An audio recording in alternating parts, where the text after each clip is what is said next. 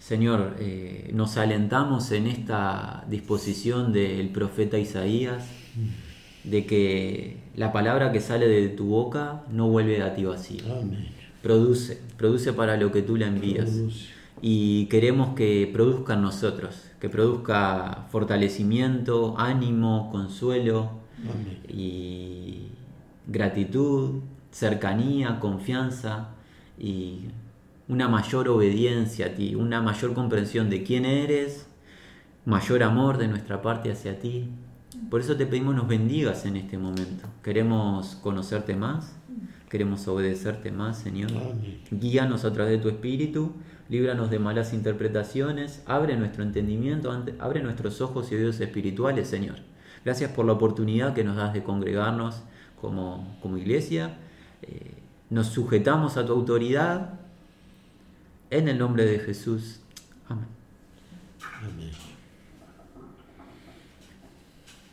Queridos, eh, si recuerdan, la semana anterior hemos cubierto juntos la consolación de Dios a través de la verdad. ¿Por qué? Porque se nos enseña en el nuevo pacto que todo aquel que quiera vivir de manera piadosa va a padecer de una manera u otra. Padecimiento emocional, psicológico, padecimiento físico mediante persecución.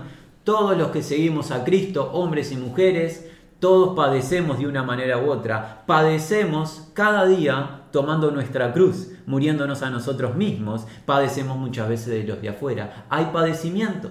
Pero juntamente con el padecimiento viene la consolación, porque el Padre que nos ha llamado es un Padre de toda misericordia, compasión y consolación.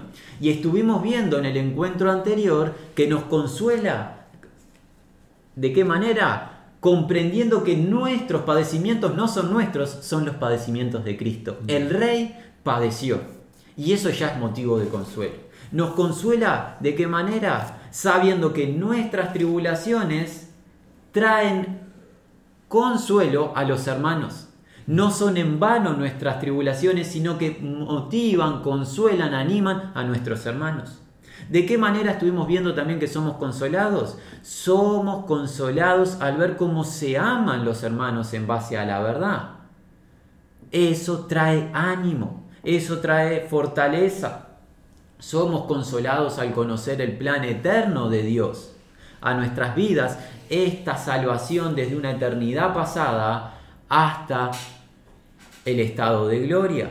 Somos consolados en saber que Dios tiene control de todas las cosas, control de los recursos que necesitamos para vivir, el abrigo, la comida, el techo, somos consolados en saber que el Señor tiene control incluso de las personas que van a ser salvas, el juez justo de toda la tierra, actúa con justicia y jamás condenará al justo junto con el impío. Somos consolados incluso en saber que tiene control de nuestra propia vida física, porque Él es el Señor de la vida y la resurrección y ha preparado cuerpo nuevo y glorificado para todo aquel que cree en su nombre, y aquel que cree en su nombre, vida eterna ha recibido, no verá la muerte. Somos consolados en qué? En comprender el amor de Cristo que excede a todo conocimiento. Dios se encarnó y fue colgado de un madero por amor a nosotros. Y eso en medio de la tribulación, en la noche más oscura, que debe ser motivo de consuelo. Motivo de consuelo. Y aquel hermano o hermana que esté padeciendo debe aferrarse a estas verdades para ser animado. Y hoy queremos profundizar un poquito más en el aspecto de la consolación, el ser fortalecidos y el ser ayudados. Y para eso nos vamos a trasladar al Evangelio de Juan. Nosotros en semanas anteriores hemos estado en considerando estas instancias que vivió Jesús junto a sus discípulos amados. Los capítulos 13 del Evangelio de Juan hasta el capítulo 17 hemos cubierto de manera ágil semanas anteriores. Sabemos de qué se trata. Es la noche previa, horas previas al arresto de Jesús. Jesús está pronto para ser arrestado. Luego del arresto será enjuiciado, maltratado, crucificado y va a morir Jesús. Horas previas ¿Qué sucede? Bueno, sucede la cena, la instauración de la celebración de la cena del Señor. Jesús lava los pies de sus discípulos. Jesús les enseña de doctrinas profundísimas. Sucede que aquel que iba a realizar la traición, aquel que había permitido que Satanás ingresase en su corazón, Judas, parte de la reunión a hacer el acto maligno y Jesús queda con los once, con los suyos, con los que el Padre le dio. Y les empieza a revelar que va a partir y al lugar a donde va ellos no pueden ir. Y eso es motivo de turbación. Por eso en Juan 14 que les dice en el 1, no se turbe vuestro corazón. Jesús percibe el temor, la angustia y el padecimiento de los discípulos. ¿Por qué? Porque Jesús se va. No se turbe vuestro corazón. Ciertamente que tenían todo para turbarse, para afligirse. ¿Por qué? Porque tres años estuvieron con el maestro, vivieron tres años únicos e irrepetibles y ahora el maestro no va a estar más se consagraron a este guía, a Dios hombre, dejaron todo, sus emprendimientos, su familia, sus casas para seguirle por la tierra de Palestina. Y ahora el maestro les dice, me voy. Y a donde voy no pueden venir en este momento. Entonces, si nosotros intentamos retrotraernos dos milenios atrás y nos ponemos en la piel de estos varones galileos, lo único que empezamos a experimentar en carne propia que es angustia, aflicción, desolación. Se va aquel a quien nos hemos consagrado. Se va a ir y no va a estar en medio nuestro. No vamos a tener al Maestro más en medio nuestro. ¿Pero qué? Viene una promesa. Capítulo 14 del Evangelio de Juan, versículos 15 al 18. Si me amáis, guardad mis mandamientos. Y yo rogaré al Padre, os dará otro consolador para que esté con vosotros para siempre. El Espíritu de verdad, al cual el mundo no puede recibir, porque no le ve ni le conoce, pero vosotros le conocéis, porque mora con vosotros y estará en vosotros. No os dejaré huérfanos, vendré a vosotros. Hoy consideraremos de manera ágil la verdad de la consolación al comprender el ministerio del Espíritu Santo a nuestro favor, Espíritu Santo, nuestro ayudador. El maestro se va a ir y se los acaba de declarar. Ya se los había anticipado en el ministerio que iba a padecer de mano de los judíos y de los gentiles y que tenía que morir. El Mesías se los había anticipado, no, se, no lo habían entendido, pero ahora en estas horas previas empiezan a entender, Jesús no va a estar más con nosotros. El corazón de los discípulos se empieza a turbar y se empiezan a afligir. ¿Y Jesús qué les dice?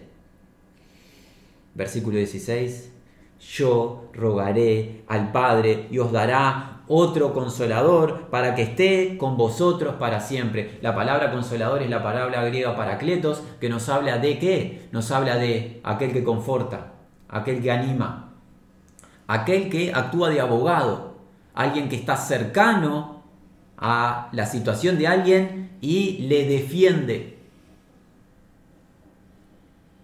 Consolador, ayudador. Todo eso se puede describir y desprender de esa palabra griega original.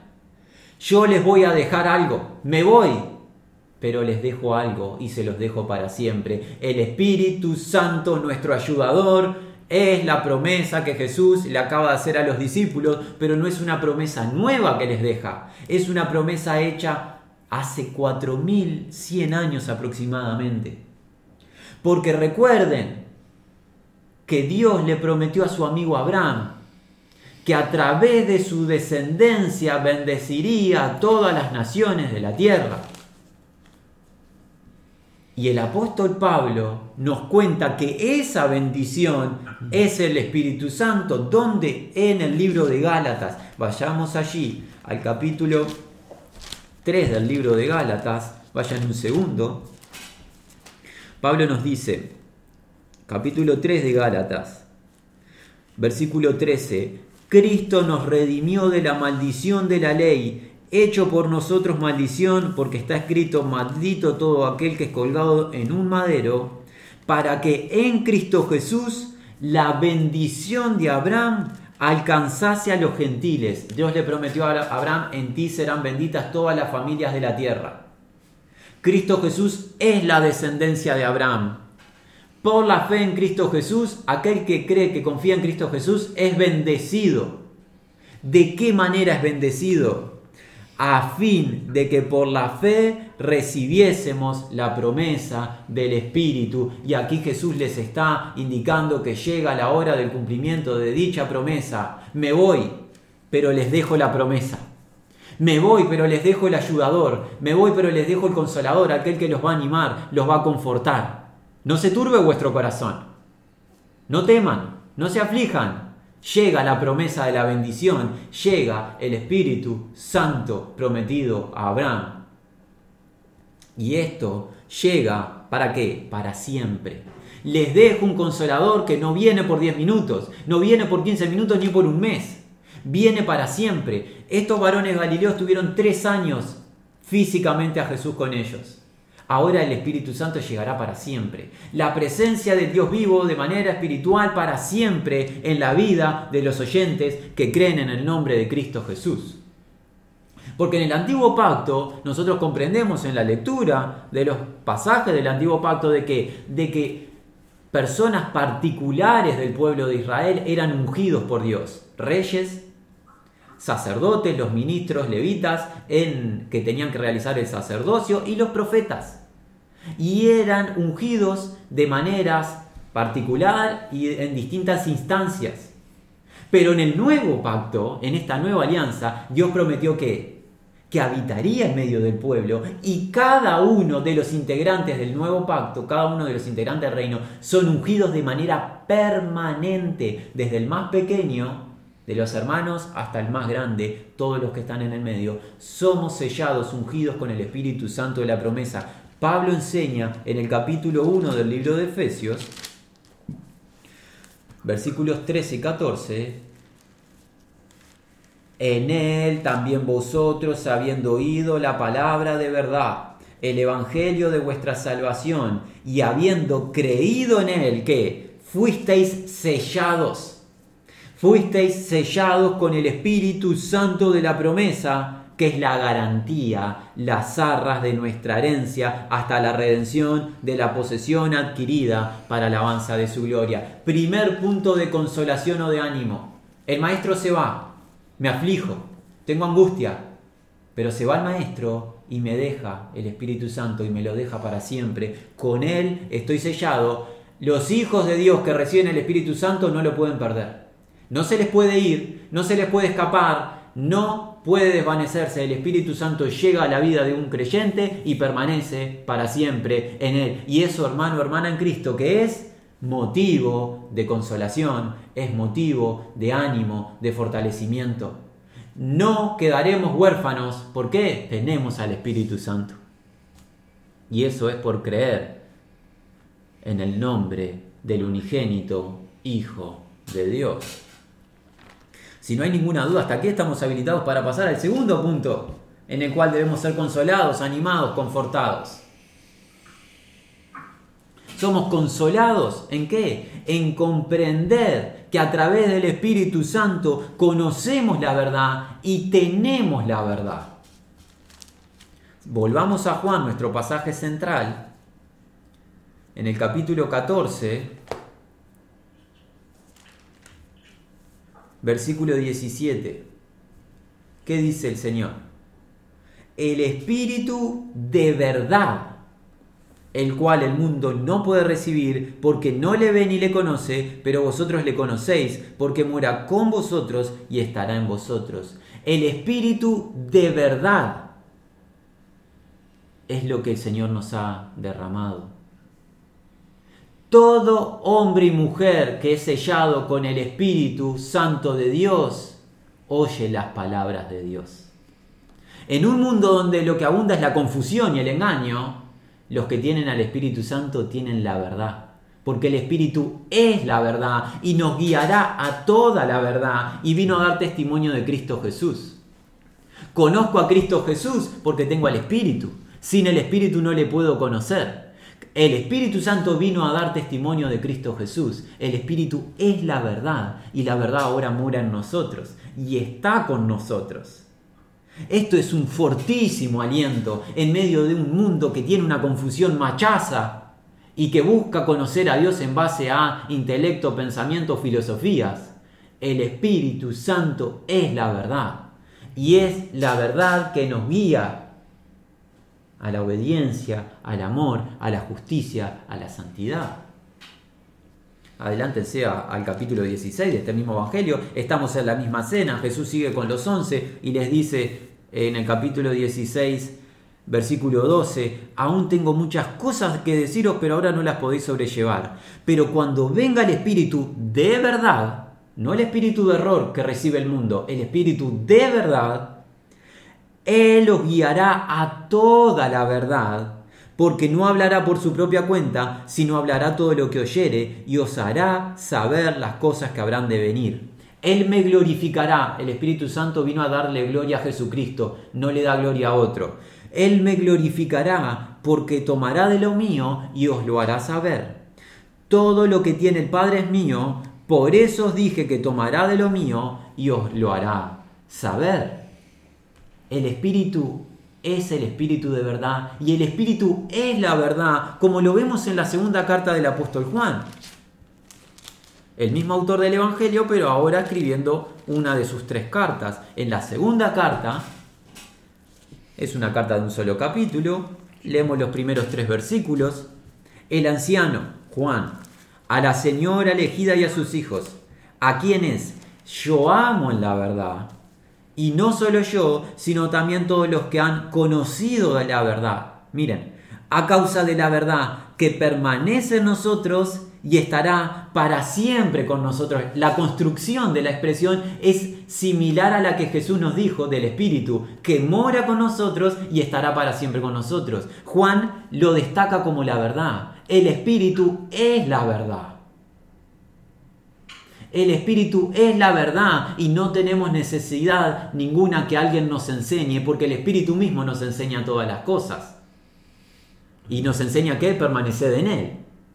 El Espíritu es la verdad, verdad que permanece en nosotros y estará para siempre con nosotros.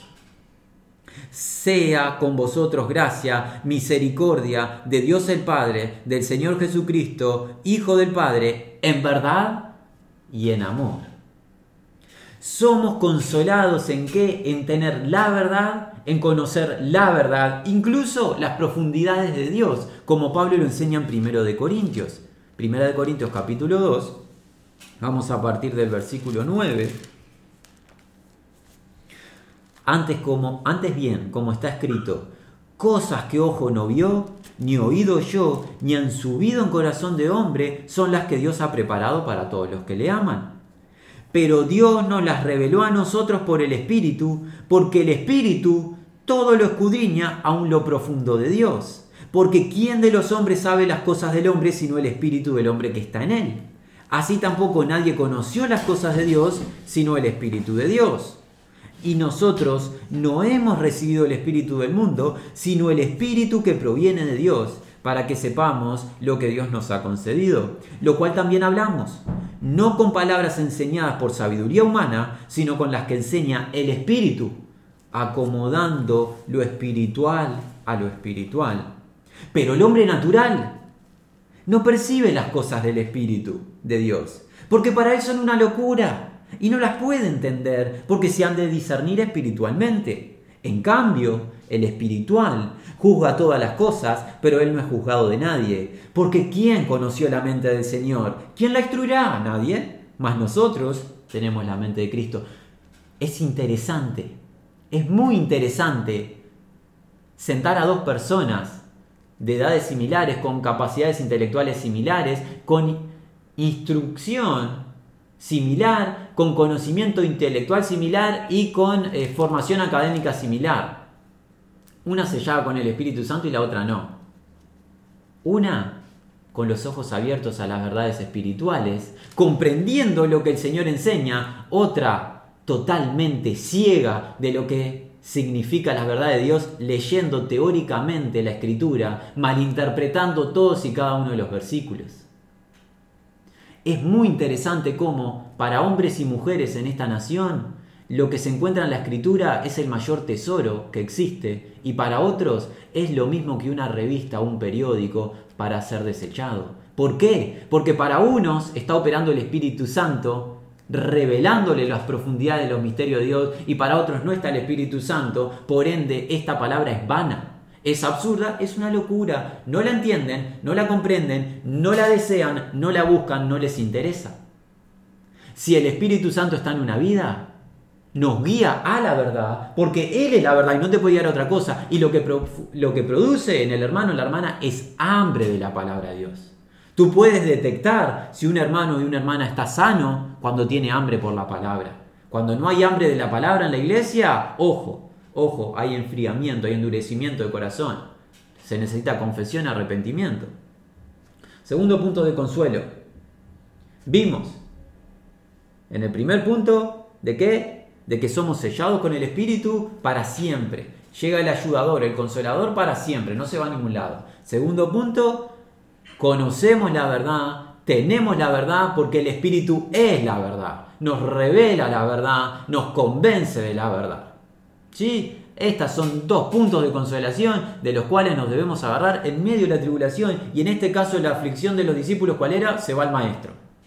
La mayor angustia para ellos se va al maestro. Bueno, son consolados con estas verdades. ¿Sí?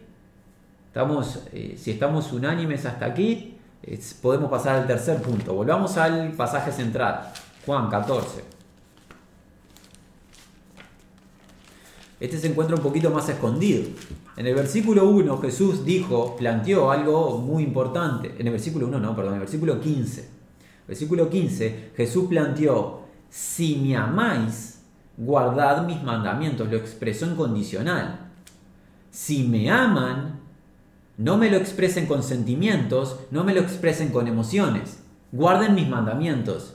Y para quien habla, comprendiendo la santidad de este Dios al que servimos y la profundidad de sus mandamientos, esto puede ser motivo de aflicción, porque Señor, yo te amo, pero no puedo guardar tus mandamientos. Son imposibles tus mandamientos, son muy santos, muy puros, son muy justos tus caminos, ¿verdad? A mi mente es lo primero que llega. Pero Él me está diciendo que si le amo tengo que guardar sus mandamientos. ¿Cómo un ser inicuo nacido en esta tierra puede guardar los mandamientos del Dios vivo? ¿Cómo puedo llevar a la práctica la expresión condicional de Cristo Jesús? Es la gran pregunta. La necesito responder. Y la respuesta es obviamente a través de el consolador o el ayudador. El Espíritu Santo ha llegado a nosotros entre otras cosas, para santificarnos, para regenerarnos. Como lo enseña Pablo en Tito en el capítulo 3, la obra de salvación del Señor es una obra de restauración, de regeneración, de transformación.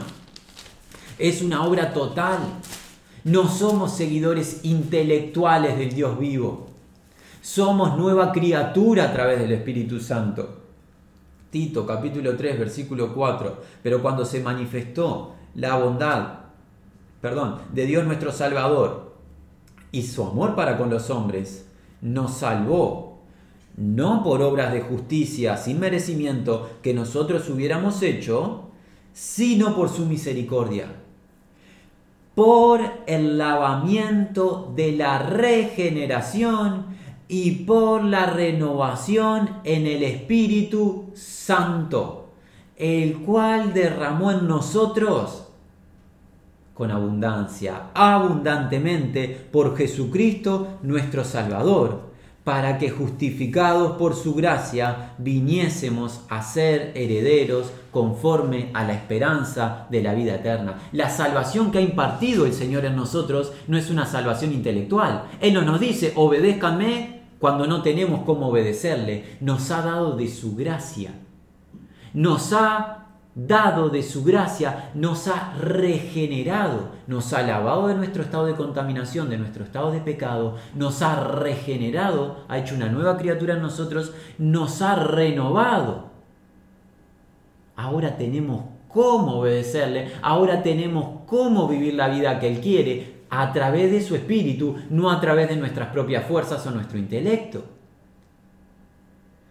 Para esto nos ha preparado el Señor. En segunda de Tesalonicenses, Pablo le dice a los hermanitos en Tesalónica, capítulo 2, versículo 13, pero nosotros debemos dar siempre gracias a Dios respecto a vosotros, hermanos amados por el Señor, de que Dios os haya escogido desde el principio para salvación, mediante la santificación por el Espíritu y la fe en la verdad. La santificación del oyente es a través del Espíritu Santo. Somos santificados, apartados para Dios en la condición espiritual de una vez y para siempre. En la presencia de Dios somos justos al creer en Cristo Jesús. Somos apartados para Él, pero somos santificados de manera diaria, práctica, cada día pareciéndonos, perdón, pareciéndonos más a Cristo Jesús, cada día dejando de ser menos como nosotros mismos, como éramos antes. Eso es obra del Espíritu Santo y eso es motivo de consolación. ¿Cuánta alegría trae para nuestra vida decir, no estamos destinados a ser las personas que éramos antes, estamos destinados a ser formados a la, imagen de un varón perfecto en Cristo Jesús. Y esto por el Espíritu, no por fuerza propia, no por idea humana, no por salvación del individuo, sino por salvación de Dios. ¿Cuánta alegría trae? Vayan al libro de Romanos, Pablo es bastante concreto en lo que dice capítulo 6. Para algunos de ustedes estos son versículos muy conocidos y el Espíritu los tiene que ir recordando siempre. Capítulo 6, versículo 22. Mas ahora que habéis sido libertados del pecado, Cristo Jesús vino a qué? ¿Qué se profetizó el ángel? ¿Qué profetizó? ¿Vino a qué? Al salvar a su pueblo de sus pecados, ¿verdad? La salvación de Jesús es del estado de pecado. Si Jesús no te salva del estado de pecado, no te salvó. Y otra cosa no te va a salvar. O, perdón, te salva de muchas cosas. Una de ellas es el estado de pecado. ¿Sí? Más ahora que habéis sido libertados del pecado y hechos siervos de Dios, mira, tenéis por vuestro fruto que la santificación y como fin la vida eterna. Jesús no me pide algo que yo no puedo llevar adelante, que es obedecerle. Jesús me dice, amame obedeciéndome, porque yo ahora puedo obedecerle, porque me ha dejado de su Santo Espíritu. Y cuánta alegría me trae poder obedecer a Dios, cada día aprendiendo, siendo formado por Él. Cuando tropiezo, confieso, me arrepiento, Él me sana, me limpia, me restaura. Ahora el fruto, ¿cuál es? La santificación. Y el resultado, la vida eterna. En el capítulo 8, ¿qué nos dice? A partir del versículo 9. Vosotros no vivís según la carne, sino según el Espíritu. Si es que el Espíritu de Dios mora en vosotros, si uno no tiene el Espíritu de Cristo, no es de Él. Pero si Cristo está en vosotros, el cuerpo en verdad está muerto a causa del pecado, más el Espíritu vive a causa de la justicia. Y si el Espíritu del que levantó los muertos a Jesús mora en vosotros, el que levantó los muertos a Cristo Jesús vivificará perdón, también vuestros cuerpos mortales por su Espíritu que mora en vosotros. Así que hermanos, deudores somos no a la carne, para que vivamos conforme a la carne, porque si vivís conforme a la carne, moriréis. Más, si por el Espíritu hacéis morir las obras de la carne, viviréis. ¿Cómo puedo hacer morir las obras de la carne? A través del Espíritu Santo. Por ende, ¿puedo obedecer al Señor? Sí, amén. Tengo con qué ahora obedecerle. Tengo a la verdad que es el Espíritu. Tengo los genes de santidad del Espíritu Santo. Démosle gloria. Esto es motivo de consuelo. Cuánta angustia en mi vida pasada de ser derrotado por los mismos pecados constantemente. Era gobernado, era un esclavo del pecado. Fui hecho libre. Soy libre. Soy libre, Cristo me liberó y me dio la herramienta básica para la obediencia, su Espíritu. Me dio el Espíritu Santo, el Espíritu del Altísimo, y me lo dio a mí, al más inicuo de los hombres. Pará, esto opaca la tribulación que estoy atravesando. Esto opaca la aflicción que me está pasando. Dios se dignó a derramar de su Santo Espíritu sobre mí, que no merezco nada de Él, y le puedo obedecer, y le puedo conocer, y le comprendo. Esto es motivo de consuelo, esto es motivo de gozo, de alegría. Estas son las mejores noticias que me podían dar. Gracias Señor. Gracias sean dadas al Dios vivo para siempre en el capítulo 5 de Gálatas, Pablo nos habla acerca del fruto. Nos habla del fruto como una naranja y los frutos serían los gajos de la naranja. Eso nos enseñó un hermano eh, con mucha sabiduría. Nos enseñó que el fruto del Espíritu podría verse como una naranja y los frutos del Espíritu son los gajitos de dicha naranja. Eso es lo que se nos enseña en Gálatas en el capítulo 5, versículo 22. Mas el fruto del Espíritu, ¿qué es? Es amor, es gozo, es paz, es paciencia, es benignidad, es bondad, es fe, es mansedumbre, es templanza. Y contra tales cosas no hay ley.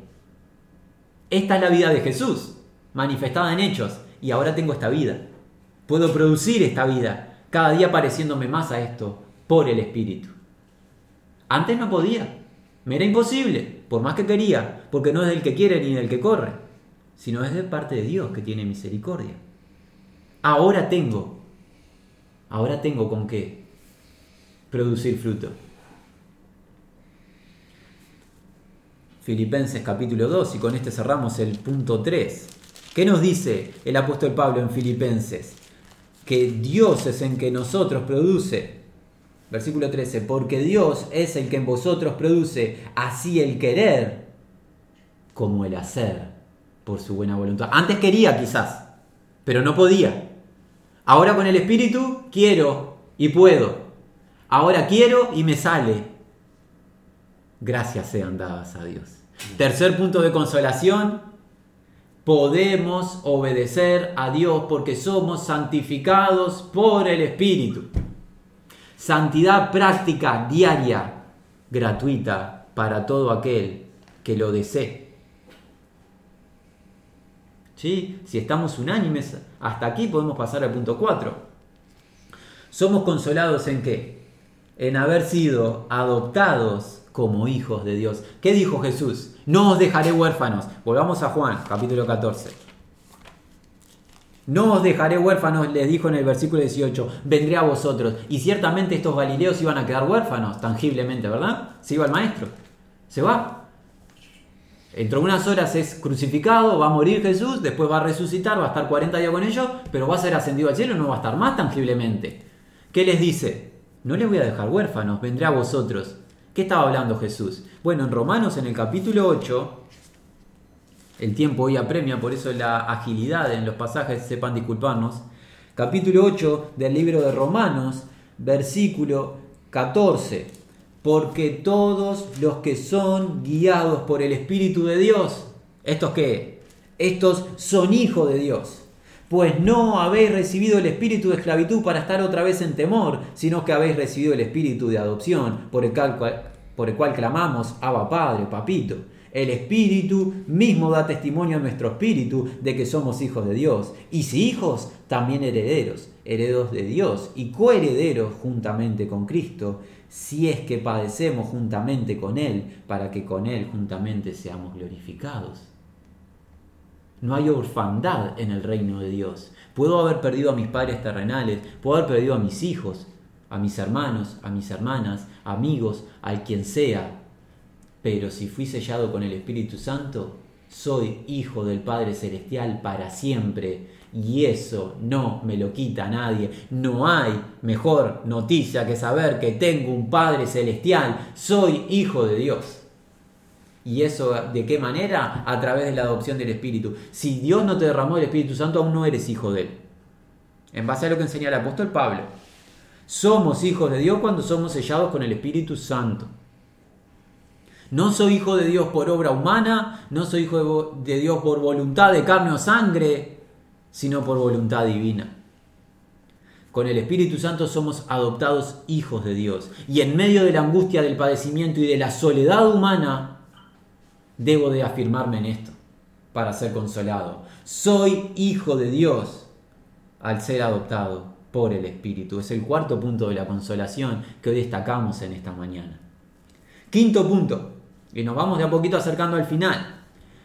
Somos consolados al saber que el Espíritu Santo intercede por nosotros. Era realmente ayudador, como lo dice la descripción de la palabra griega. Aquí en Romanos, en el capítulo 8, si nos adelantamos al versículo 26, Pablo nos enseña. Y de igual manera, el Espíritu nos ayuda en nuestra debilidad. Pues qué hemos de pedir como conviene, no lo sabemos. Pero el Espíritu mismo intercede por nosotros con gemidos indecibles. Mas el que escudriña los corazones sabe cuál es la intención del Espíritu, porque conforme a la voluntad de Dios, intercede por los santos. El Espíritu Santo es tan glorioso, es tan bondadoso, que intercede por nosotros porque ciertamente que no sabemos pedirle al Padre las cosas que convienen. Muchas veces pedimos con torpeza, pedimos cosas que quizás no nos edifican ni nos convienen, que son más bien de nuestra carne o de nuestro intelecto de nuestras emociones. Pero el Espíritu sí sabe lo que conviene, sabe lo que necesitamos e intercede por nosotros intercede por nosotros de la misma manera que intercede por nosotros Cristo Jesús, porque el Espíritu y el Señor son una misma cosa. Y no hay mayor consuelo de saber que en medio de mis padecimientos y mis luchas y en mis angustias tengo al Santo Espíritu de Dios intercediendo por mí. No necesito de psicología, ni filosofía, ni ciencia humana para alentarme. Tengo al Espíritu de Dios, esa es mi ayuda, es mi consolación, es mi aliento. El Espíritu Santo intercede por mí.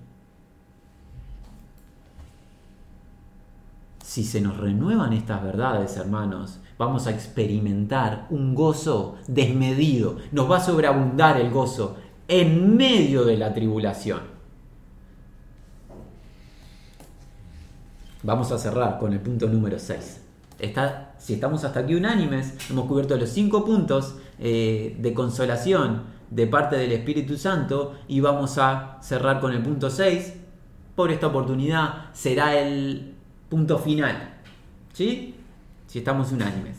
Somos consolados de parte del Señor al disfrutar de la paz que provee el Espíritu Santo. Volvamos a Juan, pero nos tenemos que adelantar un poquito más en el capítulo 14. En el versículo 27 Jesús les dice, la paz os dejo, mi paz os doy. Yo nos la doy como el mundo la da. No se turbe vuestro corazón, ni tengan miedo. La paz os dejo, mi paz os doy, recíbanla. Yo no se la doy como se la da el mundo. Ciertamente el mundo que me ofrece paz, que es una fachada, es una mentira. Lo que el mundo me puede obsequiar es cierta tranquilidad. ¿Qué hace el mundo? Mediante un revestimiento de engaño, me anestesia el dolor. Un viaje, un auto nuevo, una nueva casa, mascotas, fiestas, placeres, lo que sea que encuentro en esta vida que anestesie mi dolor. Pero a la noche, a la noche, cuando se apagan las luces, en el silencio más profundo, cuando me encuentro conmigo mismo en la intimidad, todas las carencias, todos los temores, todas las tinieblas, las inseguridades permanecen allí y no hay paz de parte del mundo. No hay paz alguna ¿Por qué? Porque lo que hacemos los seres humanos en el mundo que es actividad, actividad, actividad, estar todo el tiempo entretenidos, todo el tiempo en actividad para no discernir lo que hay en nuestro interior, para no comprender del vacío que hay en nuestro interior. Acallar la conciencia, dice mi hermana acá, acallar la conciencia, anestesiarme, eso me ofrece el mundo, esa es la supuesta paz del mundo, una tranquilidad momentánea, es una anestesia. Pero el Espíritu Santo de Dios es paz permanente, es la paz perdurable, es la paz de haber sido reconciliado con Dios por la obra de Cristo Jesús, es una paz para siempre, es una paz en medio de la tribulación. Es la paz de saber en quién he sido bautizado y en quién estoy firme. El Espíritu Santo es paz, como Pablo lo enseña en Romanos, en el capítulo 8, pero unos versículos antes de lo que estuvimos recién, en el versículo 6. En medio de la aflicción, a la paz. Vamos a leer el 5. Vamos a leer el 5. Porque los que son de la carne piensan en las cosas de la carne. Romanos 8:5. Los que son de la carne piensan en las cosas de la carne. Pero los que son del espíritu, en las cosas del espíritu. ¿Y cuál es la diferencia, Pablo, entre pensar en las cosas de la carne y del espíritu? El ocuparse de la carne es muerte, versículo 6. Pero el ocuparse del espíritu, atento hermano, hermana, es vida y paz. ¿Estás afligido? ¿Estás afligida? ¿Sentís que no podés más? Ocupate del espíritu. Y las cosas del espíritu es vida y paz. Poné la mirada en Cristo, poné la mente en las cosas del Señor es vida y paz, no te lo saca nadie. Es tuyo, es gratuito, te lo dio Jesús, te lo dijo, mi paz, la paz te dejo, mi paz te doy. Recibíla gratuitamente, de gracia. El Espíritu te la provee. ¿Qué dice Pablo en Romanos? Un poquito más adelante, en el capítulo 14. Y con esto cerramos por hoy, hermanos. Versículo 17. Porque el reino de Dios no es comida ni bebida, sino que ¿qué? Es justicia, es paz, es gozo en el Espíritu Santo. Romanos 14, 17 acabamos de leer. El reino es justicia, es paz, es gozo en el Espíritu Santo. Hermanos, Jesús le dijo a sus discípulos, me voy, me voy. Básicamente el resumen era, voy a partir, me voy al Padre ustedes no me pueden acompañar en este momento. ¿Qué vino a los discípulos? Turbación, angustia, aflicción. ¿Qué le dijo Jesús? No se turben, no se angustien, no teman. Miren, reciban, reciban el ayudador. Anímense, consuélense, fortalezcanse en qué que les dejo el ayudador. El ayudador viene a quedarse para siempre somos sellados con Él de una vez y para siempre no se va más a ningún lado. El Espíritu Santo de la promesa. De una vez y para siempre. El ayudador es la verdad. La verdad que está en nosotros, que mora con nosotros y permanecerá para nosotros. No necesitamos que nadie nos enseñe porque el Espíritu mismo nos enseña todas las cosas. Es la verdad que mora en nosotros. El ayudador nos permite obedecer al Señor, nos santifica en esta tierra. El ayudador nos consuela, nos anima en revelarnos que somos adoptados hijos de Dios y ahora somos hijos de un Padre celestial, eterno. Y todas las ausencias de personas que tenemos en la vida, somos consolados en saber que tenemos al Padre celestial, que Él no se va de nuestra vida. Se va la familia, se van los amigos, gente parte, gente nos rechaza, nos maltrata, pero el Señor no se va a ningún lado. Porque ¿qué les dijo? He aquí, yo estoy con vosotros todos los días hasta el fin del mundo. El Dios que no miente lo prometió. Somos consolados a través del ayudador en comprender que intercede por nosotros, no es pasivo en su conducta, intercede por los santos con gemidos indecibles, vela por nuestra vida, es celoso de nuestra vida, nos cela para Dios y, e intercede por nosotros. Somos consolados en experimentar la paz que provee, la paz perdurable, la eterna, no, no la supuesta tranquilidad del mundo pasajera, vana y todavía que te sale plata. Esta es la paz gratuita y es eterna y es para vos en Cristo. Hermanos, dijimos semanas atrás, aflicción, tribulación y padecimiento para aquel que crea en Cristo Jesús, garantizado. Pero junto con dicha cosa, promesa cumplida con creces en el Señor, la consolación en Cristo, en comprender que el Espíritu Santo es nuestro ayudador. Gocémonos, gocémonos en el Señor, démosle gloria. Y eso es lo que hacemos, Señor, en esta mañana. Agradecerte. Agradecerte por este obsequio, por esta bendición que le prometiste a tu amigo Abraham y que se ha hecho realidad en el nuevo pacto, por habernos sellado con tu Santo Espíritu.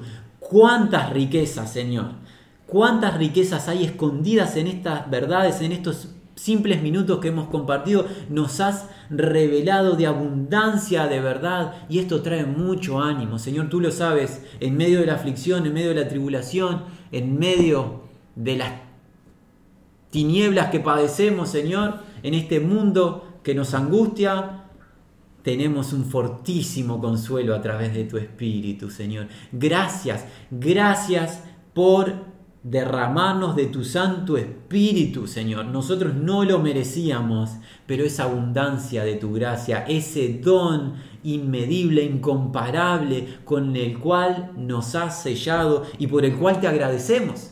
Y Señor, no le queremos lastimar, no le queremos entristecer ni le queremos dañar, ni queremos que se apague en nosotros. Por eso te pedimos, ayúdanos a ser fieles y sensibles a su voz. Ayúdanos a escucharle cuando nos conduce al arrepentimiento, a la confesión, a la obediencia, a una cercanía a ti superior. Te pedimos, Señor, que todos los que estamos congregados podamos ser sensibles a la voz de tu Espíritu para que no se ofenda, para que de manera activa y constante esté moviéndose entre nosotros, para que seamos el pueblo celoso de buenas obras que tú has dispuesto, hombres y mujeres que son sal y luz en medio de una generación maligna y perversa. Señor, es nuestro anhelo que tu paz perdure en medio nuestro y que gobierne nuestras vidas en estas horas. Gracias porque nos escuchas, gracias porque nos respondes. En el nombre de Jesús. Amén.